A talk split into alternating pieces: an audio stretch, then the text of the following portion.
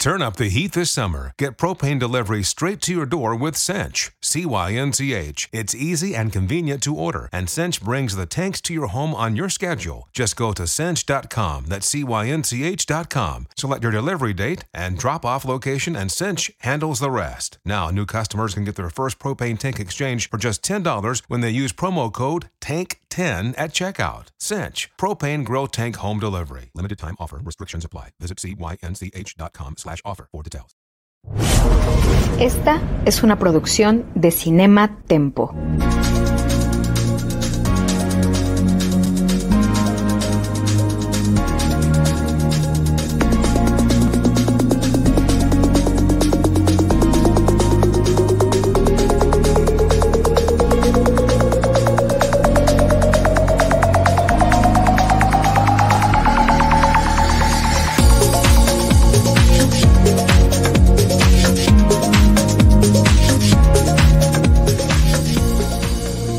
Tiempo para Cinematempo.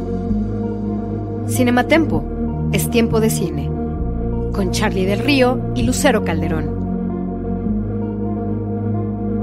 Cinematempo, streaming. ¿Qué tanto conocen a esa personita que quieren y que tanto aman y que está a su lado? ¿Qué tanto la conocen? Yo soy Charlie del Río, me da muchísimo gusto darles la bienvenida. Gracias por acompañarnos. Hoy vamos a platicar de la miniserie The Undoing, que está en HBO. Tutsi Rush, Lucero Calderón, qué gusto me da saludarte en un viernes más. Hola, mi querido Charlie del Río, muy buenas noches a ti y obviamente a todos los que están ahí conectados viéndonos. Híjole, por ahí dicen que a veces, a veces duermes con el enemigo.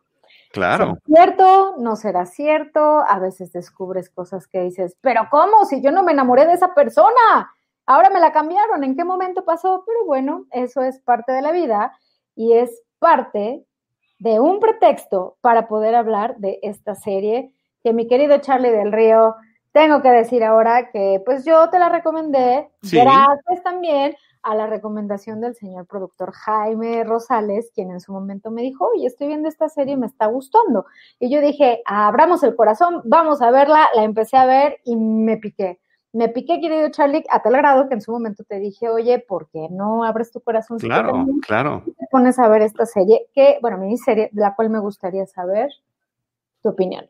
Ahí la vamos a ir eh, desmenuzando y te voy a ir diciendo lo que opino. Pero, ¿sabes qué? Inclusive, Tutsi, antes de empezar a hablar en particular de esta serie The Undoing con eh, Hugh Grant y Nicole Kidman, lo que sí quiero yo subrayar es la importancia que en mi cinefilia y seriefilia ha existido desde hace muchísimos años y la importancia de este formato. Una miniserie se distingue de una serie convencional porque son un número de capítulos definidos. Es una historia que va a tener un inicio y un final, no como una serie que puede ser, eh, pues, eh, inconclusa, ¿no? Que puede seguir y seguir y seguir, cuyos capítulos pueden o no estar conexos, eh, sea la aventura de la semana o cosas de ese tipo. Lo que me encanta de las miniseries es eso, es que es como ver una gran película. Hay miniseries de dos episodios, de cuatro, de, esta es de seis. Y además fue exhibida a lo largo de seis semanas. Y nada más dar algunos antecedentes de miniseries importantes que ha habido en la televisión y que han tenido su trascendencia, ¿no? A finales de los setentas hubo una muy interesante que se llamó Roots, Raíces. Eh, fue un fenómeno brutal en Estados Unidos y después en el mundo, eh, porque trataba justamente de las eh, de la trata de personas y cómo capturaban a, a, las, a los a hombres y mujeres en África, los llevaban en barco, los vendían en Estados Unidos, y de eso hablaba esta, esta miniserie sensacional con Libar Burton eh, como Kunta Kente, ese era su personaje, él después tendría otra serie, ya serie, no miniserie, eh, muy famosa que fue Star Trek The Next Generation, pero como miniserie en los finales de los 70s estaba esta. En los 80s, un día después, fue una brutal miniserie eh, porque hablaba en plena Guerra Fría, en la época de Reagan, de la posibilidad de una eh, guerra nuclear y qué pasaba al día siguiente, qué pasaba con los que sobrevivían. Invasión extraterrestre, esa fue otra. Vi, donde estos visitantes que se hacían pasar por benévolos, una historia que en realidad estaba hablando del fascismo, inició como miniserie. Fue tan exitosa que después le hicieron serie normal y ahí perdió un poquito eh, de, de, Fuerza Cosmos de Carl Sagan, si bien eh, documental, a final de cuentas era una miniserie también, Las Crónicas Marcianas de Ray Bradbury con Rock Hudson, eh, en los noventas It de Stephen King y también The Stand, también basada en una obra de Stephen King. Y en el caso de, de, de, plataformas importantes, HBO me parece que ha llevado mano también en todo esto. Band of Brothers es una de las más exitosas que ha tenido, de las más poderosas además, 10 episodios sobre un grupo eh, de militares en la Segunda Guerra Mundial, de la Tierra a la Luna, From the Earth to the Moon, todo lo que tiene que ver con la carrera espacial, con ese objetivo de llegar a la Luna y muy recientemente Chernobyl. Entonces, eh, insisto, eh, Tutsi, por eso los, y, y, son varias ya las miniseries que hemos comentado aquí. Eh, tan solo en nuestro, uno de los últimos episodios hablábamos de Queen's Gambit, de, esta miniserie de Netflix, ¿no? Entonces, eh, me encanta el formato. Es un formato que me fascina. Lo que yo sí tendría que decir mm, ya en este 2020, eh, en la época de las plataformas y demás, que yo ya estoy muy mal acostumbrado o bien acostumbrado, depende de cómo lo quieras ver, a que me den todos los episodios de golpe y ya yo dosificarlos y eh, plataformas como HBO y en algunos casos, dependiendo de la serie, lo empiezan a dosificar semanalmente. En el caso de Undoing, pues eh, fueron seis semanas en las que había que estar al pendiente de lo que iba pasando.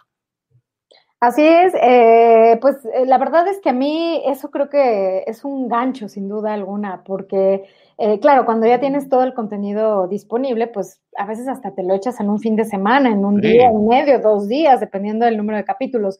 Y creo que esta serie, si la hubieran puesto toda de un golpe, probablemente no hubiera generado tanta expectativa como lo generó, porque además eh, justo terminó la semana pasada, el domingo pasado fue eh, la exhibición del sexto capítulo y el último, y registraron, la plataforma registró grandes audiencias que incluso superó la audiencia que llegó a tener en su momento Chernobyl o que llegó a tener Game of Thrones, ¿no?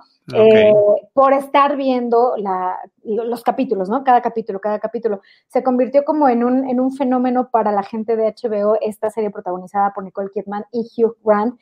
Y creo que a mí sí me gustó esa parte, Charlie, porque yo la estuve viendo y, y me quedé muy picada. O sea, sí era como contar los días y las horas así de, ya va a ser domingo, ya va a ser domingo, ay, ya faltan unas horas, mañana es domingo, ya es domingo, ah, las nueve, ¿no? Y, y que en el capítulo, a mí sí me generó como esta, esta cosa rica de, de querer saber más de esta serie, que, bueno, pues si ya entramos en la materia, es una serie eh, que protagonizada, ya lo dijimos, por Nicole Kidman y Hugh eh, Grant, este británico, a quien ya tenemos un rato de no ver en cuestiones televisivas, como que él ha sido más de cine, eh, en este caso de televisión, ha sido más espaciado, pero en esta, sí, esta película, esta miniserie, wow, mis respetos, la verdad es que qué gran actuación entregó. Ahorita, si quieres, contamos de qué va la serie.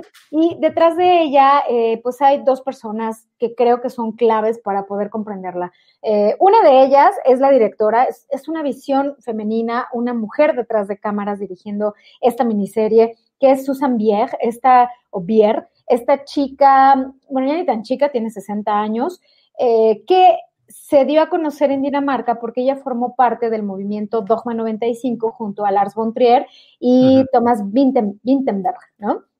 Entonces, bueno, esta mujer trabajó mucho en, su país, en Dinamarca, en Europa, y de pronto da el salto a Estados Unidos, empieza a hacer varios proyectos, eh, y de pronto, bueno, tiene una carrera y de pronto le sueltan este proyecto en el que, pues, ella está dirigiendo, dirige las, los seis capítulos de la miniserie, y además está David E. Kelly, que es uno de los creadores de esta serie, que curiosamente trabajó o ha hecho mucha mancuerna con Nicole Kidman, porque estuvieron juntos también en la serie de HBO Little, Big Little Lies, esta también serie exitosa que hace unos meses también lanzaron de puras mujeres eh, en HBO. Bueno, pues ellos tenían o hicieron esta mancuerna a tal grado que congeniaron también que decidieron vamos a trabajar en el siguiente proyecto que es esta que estamos hablando. Y curiosamente, esta miniserie está basada en un libro en una novela que se llama You Should Have Known, eh, como ya, tú, ya tenías que haberlo sabido, ya lo sabías, ¿no? Podía ser la traducción,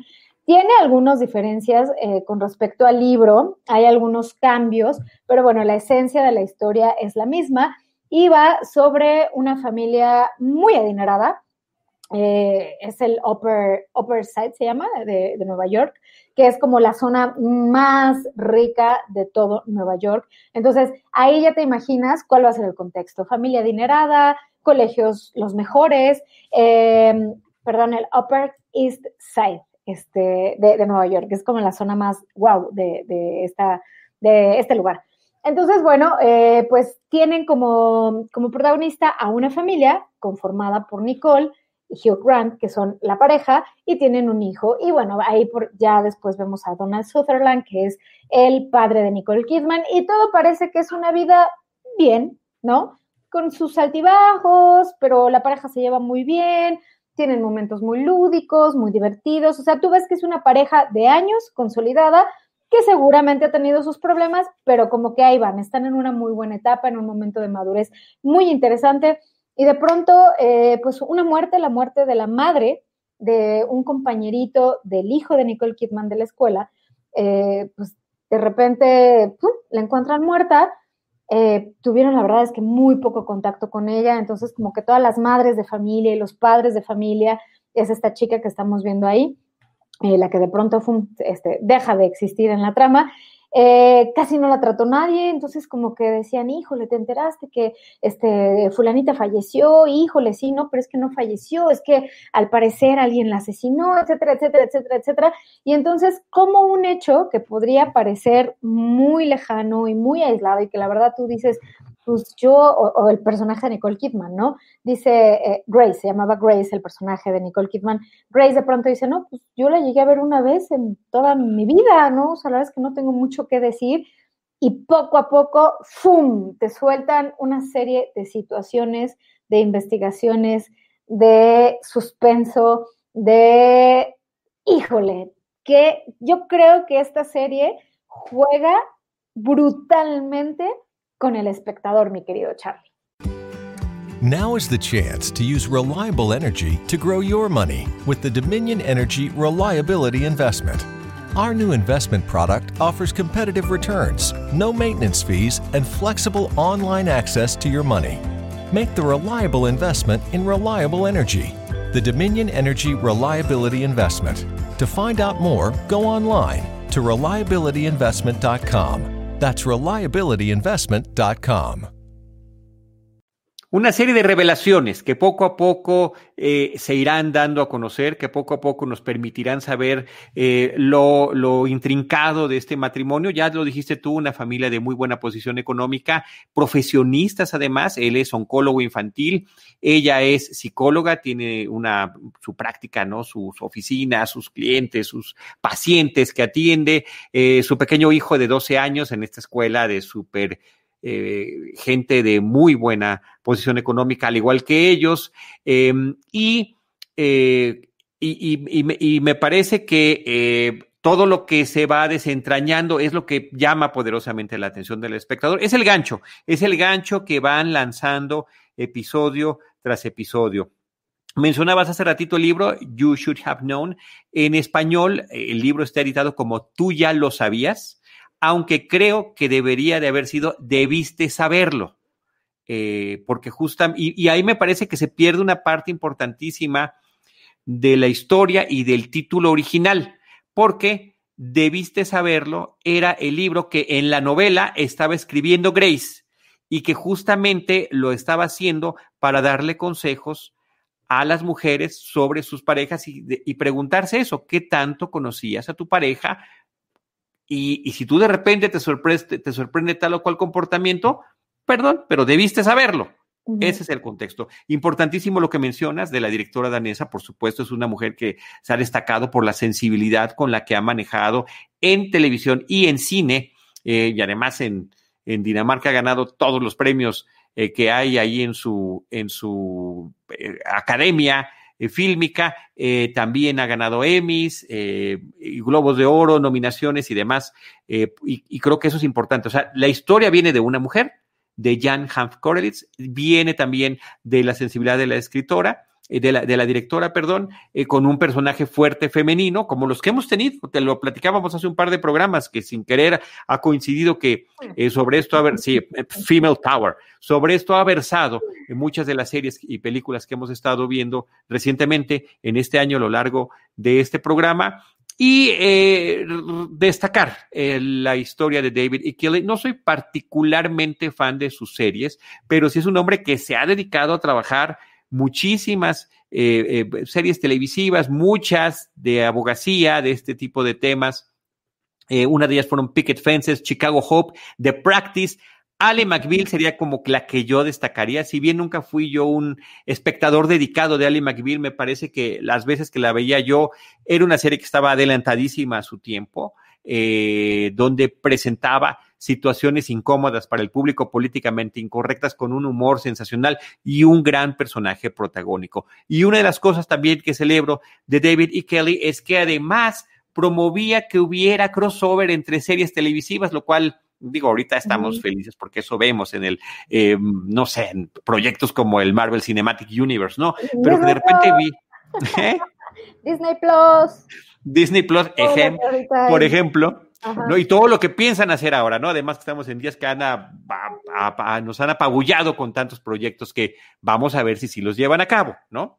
Eh, ya ves que hay un montón que anunciaron en estos días sobre Star Wars, por ejemplo, donde además todos supuestamente deberían de estar conectados. Y, inclusive había eh, un proyecto que casi se hace realidad para hacer un crossover, eh, porque además hacía crossovers entre series suyas o entre series que no eran suyas, entre las cadenas con las que estaba trabajando u otras. En algún momento iba a hacer un crossover con una de sus series de abogados o de investigaciones con X-Files. Y a la hora de la hora, al final, ya no se concretó, aunque cada uno de estos programas, incluyendo X-Files, hablaron de temas muy similares que se iban a cruzar en el episodio que les tocó en aquella semana. Bueno, quería, quería puntualizar eso. Tú ya habías mencionado algunas cosas, pero sí quería darte eh, esta, esta perspectiva y también hablar de el reparto que me parece que es sensacional.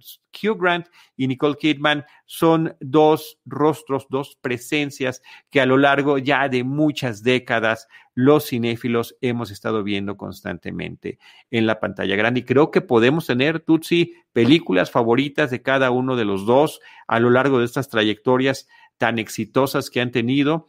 Eh, Nicole Kidman, eh, pues bueno, ha trabajado con Stanley Kubrick, tiene una película con Gus Van Sant que me encanta, que se llama To Die For, eh, en fin, tiene, tiene cosas extraordinarias. Y lo mismo Hugh Grant, que además es interesante verlo en una cuestión distinta a la que normalmente lo vemos, porque si bien el público fuera de la Gran Bretaña lo conoció o lo conocimos por cuatro bodas y un funeral, él ya traía una trayectoria de cine y televisión allá en su tierra, en su isla grande. Y después, bueno, termina consolidándose como una presencia hollywoodense. Y en el caso de tanto de Nicole como de Hugh, ambos con vidas públicas, con eh, parejas que fueron eh, célebres a lo largo de muchos años, ¿no?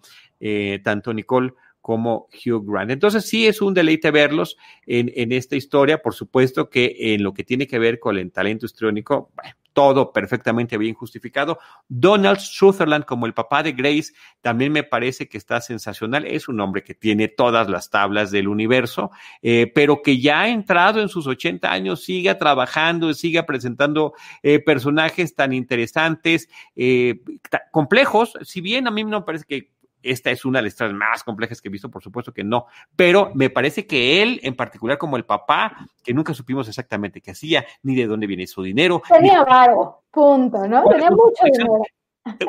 Un, gran millonario, con, por supuesto, con todas las eh, negocios turbios que podría tener y manejos peculiares de, política, de relaciones interpersonales y demás, que aparece cuando tiene que aparecer.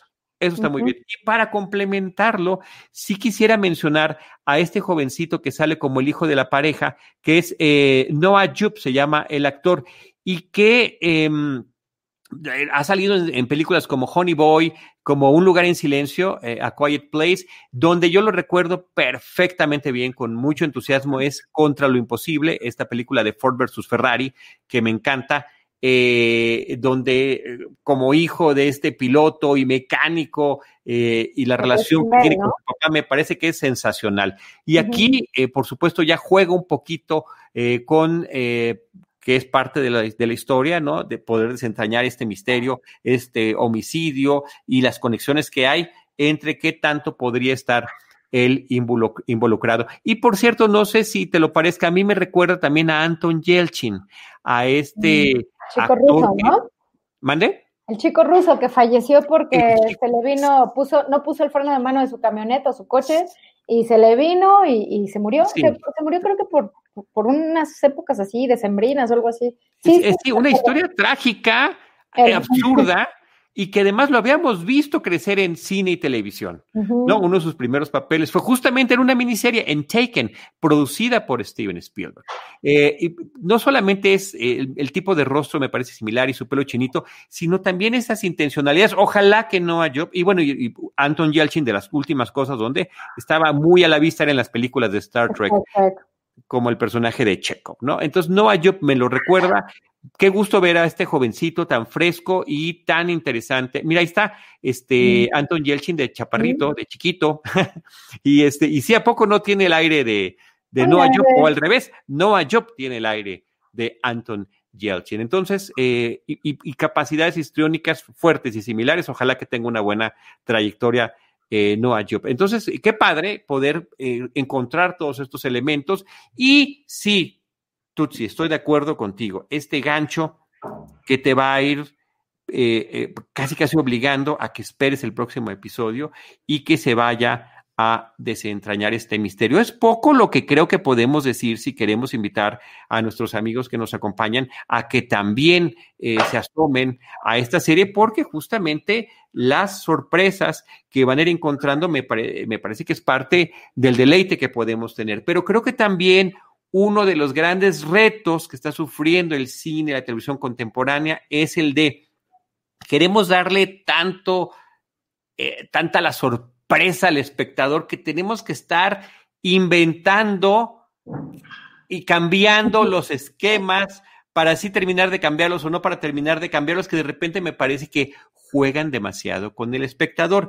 Y una de esas pequeñas trampas, vamos a llamarle licencias narrativas, eh, de Susan Bier, en este caso como directora del proyecto, y de David Kelly como, eh, como productor, pues es justamente el personaje de Nicole Kidman, que cuando eh, se entera de ciertas cosas, hay una especie de imaginación por parte de ella que vemos en pantalla eh, con cosas que ella pues no pudo haber visto, eh, que se está imaginando, que está proyectando y que nosotros vemos, lo cual es un poquito tramposilla porque podríamos pensar o, o suponer o sacar conclusiones falsas a partir de lo que ella proyecta. Es que yo creo que ese es el punto, mi querido Charlie. O sea, los creadores y la directora están jugando tanto contigo que de pronto no sabes, o sea, lo interesante o lo que me gustó muchísimo del proyecto es que justo cada personaje, o sea, cada, no son muchos los personajes que, vemos en pantalla, son como contados, como que todos tienen un juego ambivalente, ¿no? como que a veces los ves a unos como que dices, no, es que no, él tiene como toda la, imagen y la estructura de ser un hombre muy correcto, muy propio, muy... Em, no, no creería que esa persona hiciera algo mal. Y de pronto te cambian un poco la jugada y te muestran ciertas cosas que dices, mm, ella, eh, Grace, Em, pues no, se ve como una mujer cuerda, es psicóloga, etcétera, etcétera, y de pronto te meten estas imágenes de las que tú estás hablando, que también te hacen pensar y cuestionar quién está diciendo la verdad y quién no, quién está jugando al doble discurso y quién no. Entonces creo que, que a lo largo de estos seis eh, capítulos, que además creo que te los echas muy rápidos, ya ahorita están disponibles todos, pero en su momento que te iban soltando uno por uno, eh, realmente como que sí juegan a, esta, al bad cop, good cop, ¿no? O sea, como policía bueno, policía malo, que de pronto no sabes quién y puedes dudar de todos, hasta de la persona, es más, hasta del hijo, como que empiezas a decir, mm, el hijo, híjole, a lo mejor puede que el hijo, porque tiene ciertas actitudes que podrían ser como muy psicópatas, pero no, porque entonces creo que ese es como parte de este juego que te va como enganchando y que poco a poco te va llevando a que tú tomes un, una postura o un lugar de quién crees que fue la persona que hizo todo lo que hizo y que desestabilizó a una familia. Creo que al mejor estilo, al mejor estilo, estás diciendo muy bien, al mejor estilo de Agatha Christie. ¿Quién es el culpable? Who do, it, ¿no? Who, done it. Who done it, ajá. ¿Quién lo hizo, no? ¿Quién lo hizo? ¿Quién es el culpable? Como en esos juegos de club. Y, hasta esta eh, actriz, este personaje, la amiga, dices, híjole, no, yo creo que también podría tener alguna cuestión ahí que sospechar. Oye, nada más mencionar unos, unos saludos. Aarón Cortés dice, sí, de todos sospechas, estamos de acuerdo contigo. Dice Aarón además que él dejó de ver dos capítulos para emocionarse aún más y, no, y llevar esa emoción extrema. Y por otra parte... sí te provocaba eso de, ¡Ah, ya quiero verla, ya quiero verla. Sí. Y Erika Speitia dice, el buen Anton, Anton Yelchin, muy buen actor, se le extraña. Sí, yo también lo extraño. Eh, trabajó en, miniseries, en películas independientes, fue dando este salto y de repente cuando estaba en su mejor momento viene esta tragedia, insisto, citas, mencionaste lo que pasó, de lo más absurda y ridícula. Eh, entonces, ese juego constante es lo que, lo que funciona muy bien. La presencia de Matilda de Angelis, que es una actriz italiana, eh, además, o sea, bueno, que, que, en su personaje la explotaron con esta sensualidad, sexualidad, que, que, de verdad lo, lo, transmite, lo transpira por la pantalla. O sea, si la ves y dices, qué mujer, Dios mío, qué guapa, qué cuerpazo, qué sensualidad, qué todo, ¿no? Y viéndola así, uno, ¿quién se atrevería a hacerle algo Nunca. Lo que le pasó. Creo, creo, mi querido Charlie, no, no estoy revelando nada, pero bueno, ahí la vemos, guapísima. Eh, a Matilda, yo creo que también una escena que, que, seguramente como hombre, creo que a mí como mujer dije, wow, qué cuerpazo, pero como hombre a lo mejor es otra perspectiva. Eh, justo cuando está completamente desnuda frente a Nicole Kidman en una escena, ¿no? Que dices, wow, no sé qué te, pasó a ti, o tú dijiste, no. Eh, no creo que sea conveniente, todavía estamos en horario familiar. No, no, no, no, pero creo que sí impacta con esa belleza que tiene la. Bueno, imagínate la propia Nicole Kidman que, ha vivido toda su vida con la belleza que ella misma tiene, ¿no? Hasta su personaje se queda como apabullada cuando ve a esta mujer frente a ella sin tapujos, sin vergüenzas, sin filtros, literalmente, eh, que ahí se le planta en una escena, en un gimnasio, ¿no? En un. En un Ay, mira, mi querido Jaime, ¿por qué le cortas? Hazla más para acá. Ah. es un poquito más a la derecha, Jaime. un poquito más a la izquierda, dependiendo de cómo lo estén viendo eh, ustedes en sus pantallas. Sí, eso me parece que está muy bien. Oye, y el otro asunto, decíamos la amiga, el actriz se llama Lily Rave, y que también es eh, constante con el tema de las miniseries, ha participado en este proyecto que a mí me parece interesantísimo de American Horror Story, donde cada una de las temporadas es, una miniserie, es una historia eh, contenida de principio a fin y donde varios actores interpretan diferentes personajes temporada tras temporada, ¿no? Entonces ella nos ha presentado también personajes perturbadores, de verdad. Eh, y eso, ese tipo de selección también te hace, ¿no? Como dudar de las intenciones y de las posibilidades que podría tener su personaje. Al final de cuentas, bien barajadas las cartas, podría ser cualquiera de ellos. Lo que yo digo, porque no me, no me clavé tan profundamente como tú o como los amigos que nos están acompañando, eh, es, es quedarme tan, tan clavado con la historia. Y hay quienes hemos, y me sumo ahí, he pensado en alguna situación anticlimática con el último episodio, ¿no? Pero cada quien lo podrá interpretar o disfrutar de diferente manera.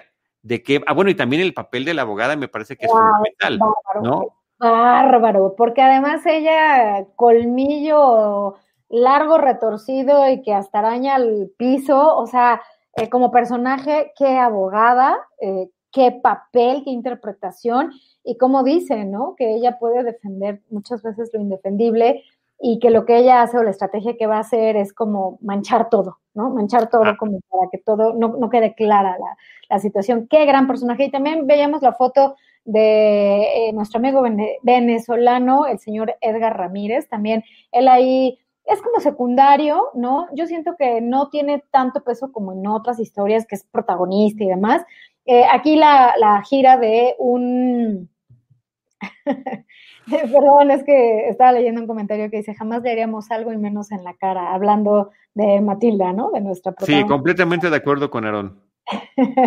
y bueno, regresando a Edgar, eh, pues bueno, la, hace de un, pues un investigador, ¿no? Un investigador que está tratando de desentrañar qué fue lo que le pasó al personaje de Matilda.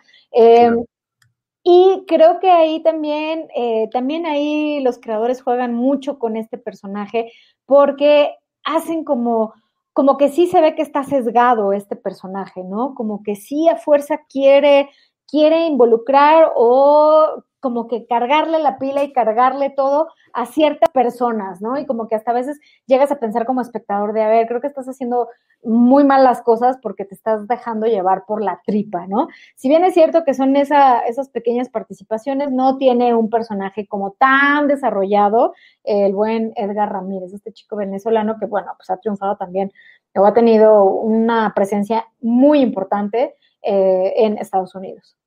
Y aquí se presenta, si bien es el que representa la fuerza de la ley, se presenta como un antagonista, porque siempre y esto es parte de la magia del cine, nosotros como espectadores estamos del lado de quien nos está contando la historia.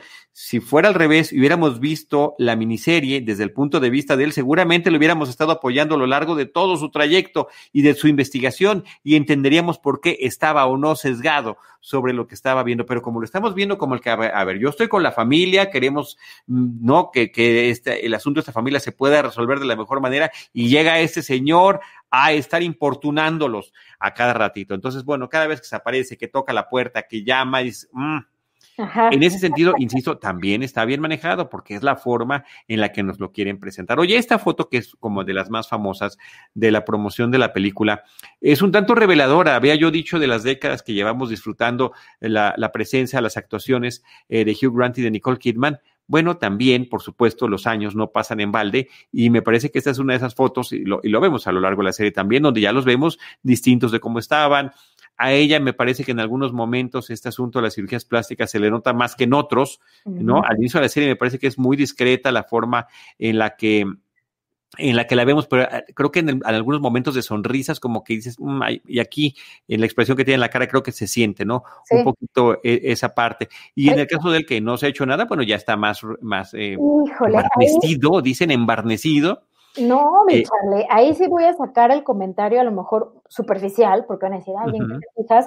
Pero lo saco porque lo he platicado con mucha gente que ha visto la serie, que de pronto sí dijimos, híjole, le pasó ya la factura y la edad eh, al señor Hugh Grant, porque pues, lo conocíamos como este, pues galán, porque fue galán en la década de los 90, el british, el británico, vean nada más, vean nada más. Estos comparativos que nos está poniendo nuestro doctor Jaime Rosales, a quien le mandamos un gran saludo, son, son verdaderamente brutales. Y, no, y no está, aquí todavía no está como lo vemos eh, Hugh Grant en la serie. Nada es más importante que tu familia, así que ¿no se merecen lo mejor? Eggland's Best te brinda un mejor sabor y nutrición. En comparación con los huevos ordinarios, Eggland's Best te ofrece 10 veces más vitamina E, 25% menos de grasa saturada y 6 veces más vitamina D, junto con ese sabor delicioso y fresco de granja que a ti y a tu familia les encanta. Todos queremos lo mejor para nuestras familias, entonces, ¿por qué no los mejores huevos? Porque la manera en que tú cuidas a tu familia no tiene nada de ordinario, solo Eggland's Best. Mejor sabor, mejor nutrición mejores huevos.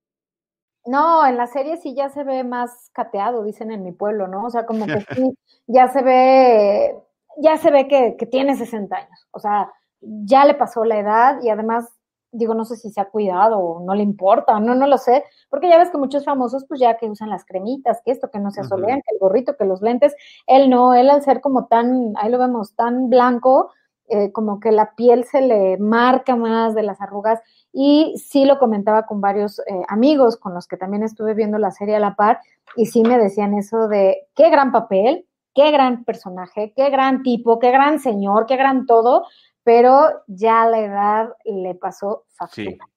Sí, sí, Igual a Donald Sutherland, o sea, de hecho tú también ya lo ves eh, hay unas tomas que, hay unas escenas donde supuestamente están como en una galería de arte, está con su hija y de pronto a veces llega, en, una, en otra ocasión llega Edgar Ramírez y también ya lo ves, em, mi abuela decía algo que es muy cierto, y fíjense en este tipo de detalles. Mi abuela decía que la edad te pasa la factura, sí, en la piel y demás, pero que te crece la nariz, te crecen las orejas. Y sí es cierto, fíjate, la gente que ya es muy mayor es muy orejona, o sea, la, oreja le crece mucho. Y en estas tomas que estaban en, la galería donde les digo, ya a Donald Sutherland se le ve, se le ve la edad también muy marcada. pero, pero sigue teniendo esa personalidad que ha cargado toda su vida. Me encanta su mata, que todavía tenga su mismo estilo de cabello, no ya todo blanco, pero con el, no, con el, con el mismo eh, feeling. Eh, y me impresionaron mucho las cejas, ¿no? Las cejas así ya pobladísimas, larguísimas, eh, pronunciadas, pero es una gran presencia. Pero bueno, es que ahí está también la diferencia entre optar, y este ya es el chisme, ¿no? De lavadero eh, que estamos teniendo en torno a la serie, cuando vean otra vez aquí el rostro, en la anterior, el rostro de Nicole Kidman, que ya se ve como en ciertos momentos como congelado, eh, porque pues ya se intervino a que lo hubiéramos visto también como los demás están envejeciendo, que es, pues, es parte, es parte de, de, la vida. Oye, yo... perdón, como que me dio las, perdón, las cejas, las cejas. Ay, el loco Valdés. impresionantes, impresionantes. Pero bueno, tipazo, su voz, su presencia, todo. No, gran actor. Eh, yo quiero mencionar algunos aspectos que me parecieron muy interesantes a nivel visual de la serie. Mira, Jaime ya nos puso a Loco Valdés para hacer la comparación. Em, eh, de, la cuestión visual, hay como ciertos elementos temáticos que van manejando. Por supuesto, la belleza de Manhattan, esta familia que vive junto a Central Park y las caminatas por Central Park son, eh, son recurrentes, pero siempre hay una mirada hacia el cielo, hacia las nubes, en determinados momentos del día, que es una constante.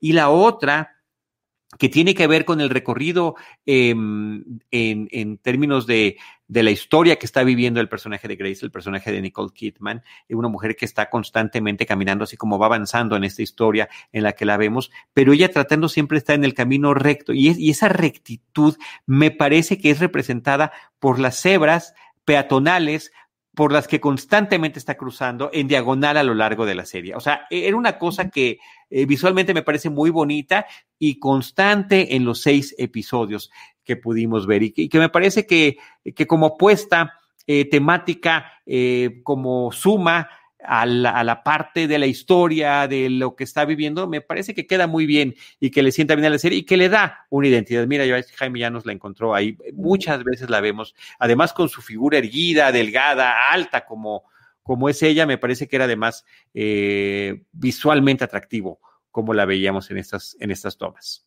Además también el vestuario, ¿no? El diseño de vestuario que sin duda te, te remite y te refuerza esa idea de que es una familia muy adinerada, ¿no? O sea, el tipo de telas que usan, eh, el padre, cuando Nicole Kidman está con su padre, Donald Sutherland, en eh, algunas escenas de la casa de, Donald Sutherland, eh, estos cuadros, estos lienzos pintados en las paredes, los pianos, la madera, que no se ve madera, ¿no? O sea, que no dices, ay, la madera que encontré ahí en el mercado. O sea, no, realmente al saber que está ambientado en una familia muy pudiente y muy, eh, muy eh, poderosa, sin duda alguna refuerzan, obviamente, ahí es el trabajo de los diferentes departamentos de arte, refuerzan esta idea de que efectivamente estamos hablando de gente de dinero. Y eso se ve y se... Eh, y los espacios, mira eso, o sea, son espectaculares. claro, es una belleza, o sea, saben cómo manejar mucho eso y pues hay tomas en las cuales se ven los personajes viendo a Central Park, así como que, ay, buenos días, me acabo de levantar, y el gris de Central Park, ¿no? Este, eh, porque casi en la serie no se ve como, por lo mismo de que es como una serie de misterio, suspenso, no es que pongan días soleados, azules, con el sol bellísimo, o sea, son como días más grises, uno que otro sí tiene sol, pero, pero... es, es como muy tenue, pero lo demás es como lluvia, ¿no? Temporada invernal, inclusive hielo en algunos momentos, ¿no? Nieve. Claro, noche también, hay escenas de noche. Ah, bueno, está la, está la escena, hay una escena donde está nevando, ¿no?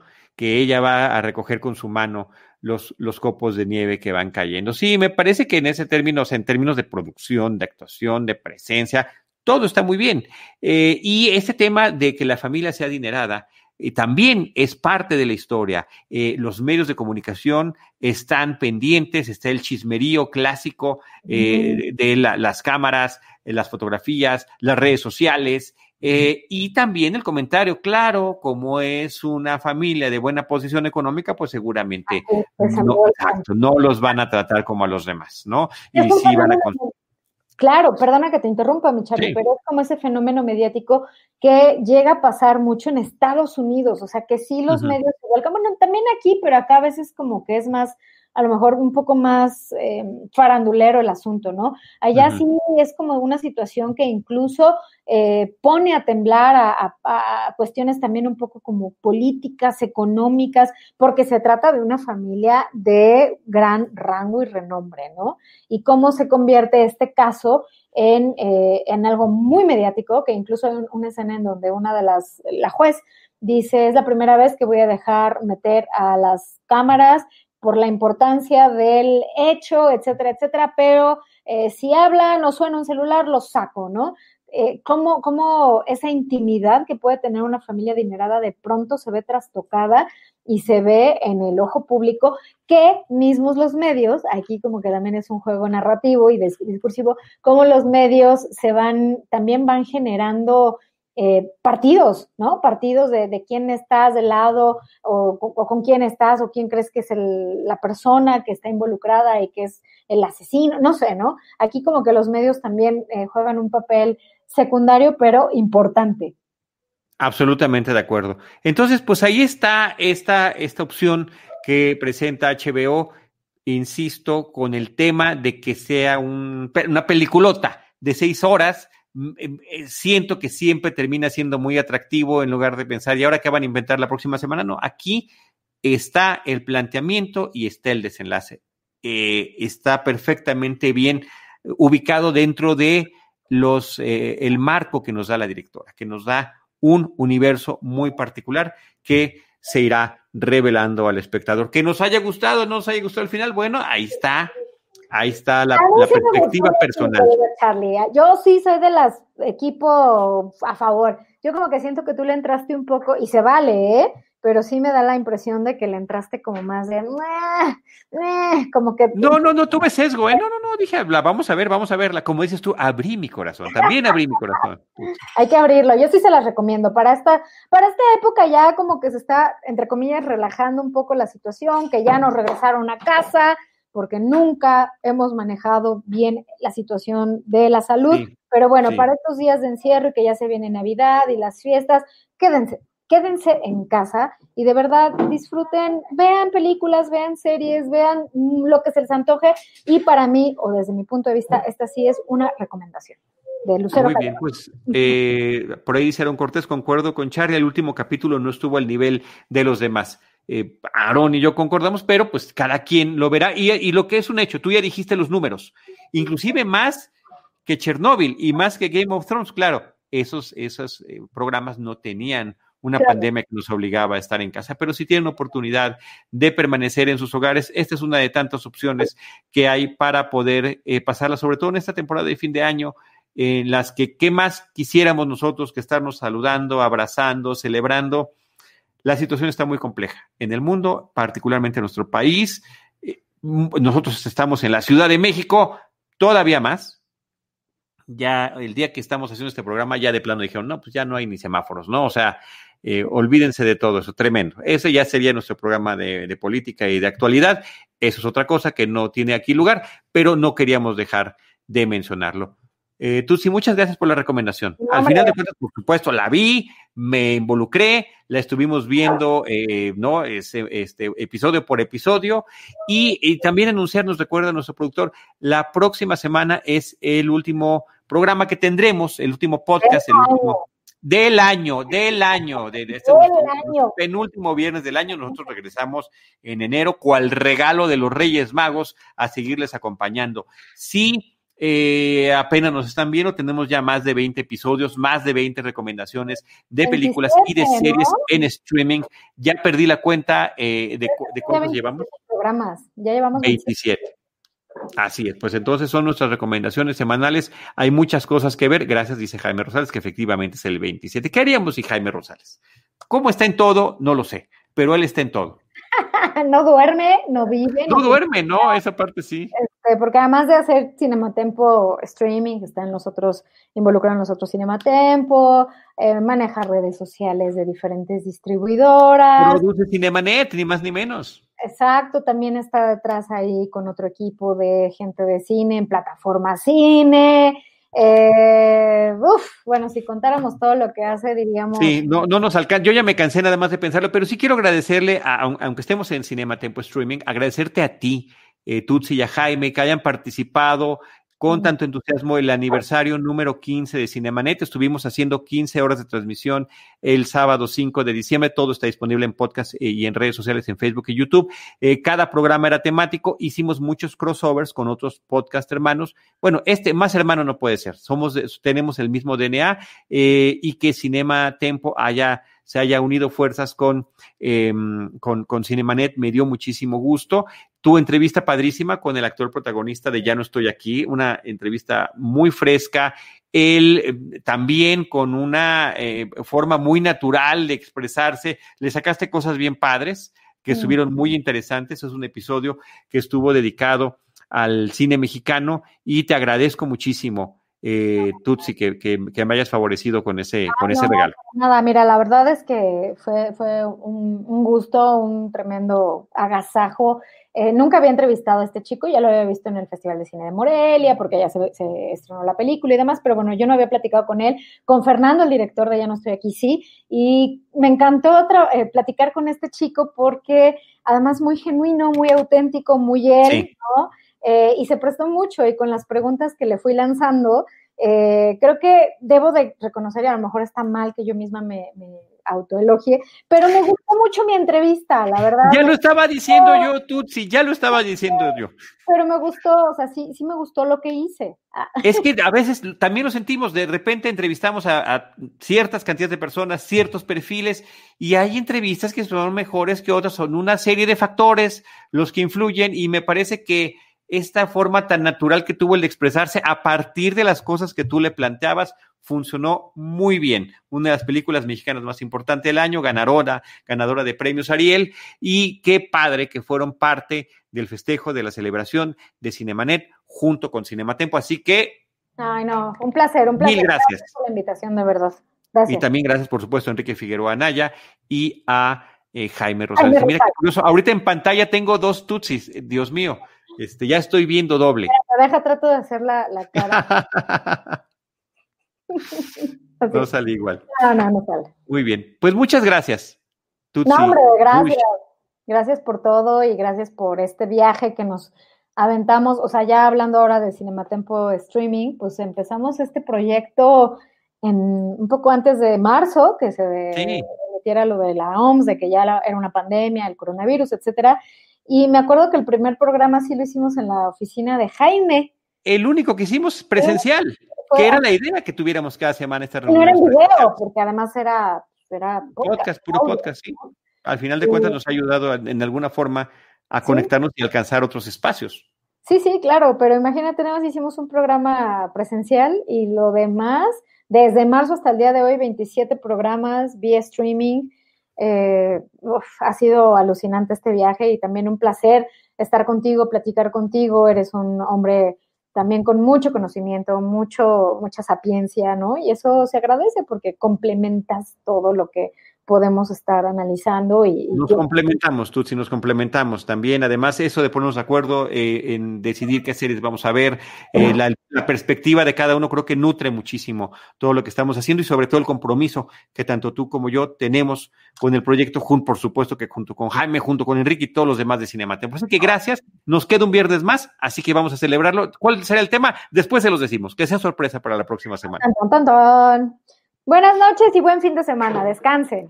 Y Gracias, Tutsi, Lucero Clerón. Gracias a todos por acompañarnos.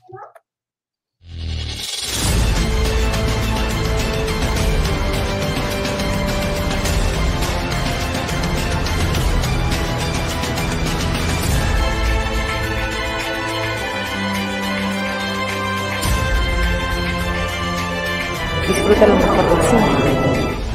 Aquí nos vemos plataforma Cine.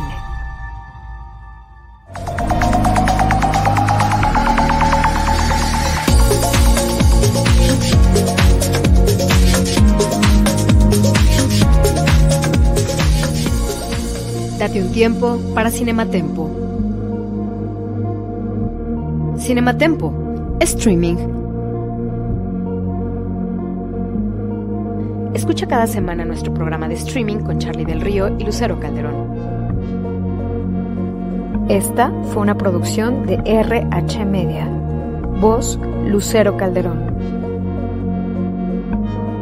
La planta de Cornerstone Building Brands en Martinsburg está creciendo y también nuestros salarios. Tenemos oportunidades inmediatas para puestos que incluyen extrusión, técnicos de mantenimiento, recolectores, empacadores, operadores de montacargas. El pago oscila entre 15.50 y 25 dólares y 30 centavos por hora con un bono de mil dólares y beneficios desde el primer día. Envía un mensaje de texto con radio al 304-278-4149 para aplicar. Esto es radio a 304-278-4149. Almost 90% of women have cellulite. And guess what? It's not their fault. We don't choose cellulite, but we can choose a different way to treat it. Meet Quo, collagenase clostridium histolyticum, AAES, the first and only FDA approved prescription injectable for moderate to severe cellulite in the buttocks of adult women. This non surgical treatment is injected by an aesthetic specialist in 10 minutes or less. Individual results may vary. Do not receive if you are allergic to any collagenase or ingredients in Quo or have an infection at the treatment site. May cause serious side effects, allergic reactions, including anaphylaxis, and injection site bruising. Seek medical help right away for any signs of allergic hypersensitivity. Tell your doctor about all your medical conditions if you have a bleeding condition or take medicine that prevents clotting. Most common side effects include bruising, pain, hardness, itching, redness, discoloration, swelling, and warmth at the injection site. Ask your doctor about all possible side effects and for product information. If you're ready to get to the bottom of your cellulite, learn more and find a specialist at quo.com.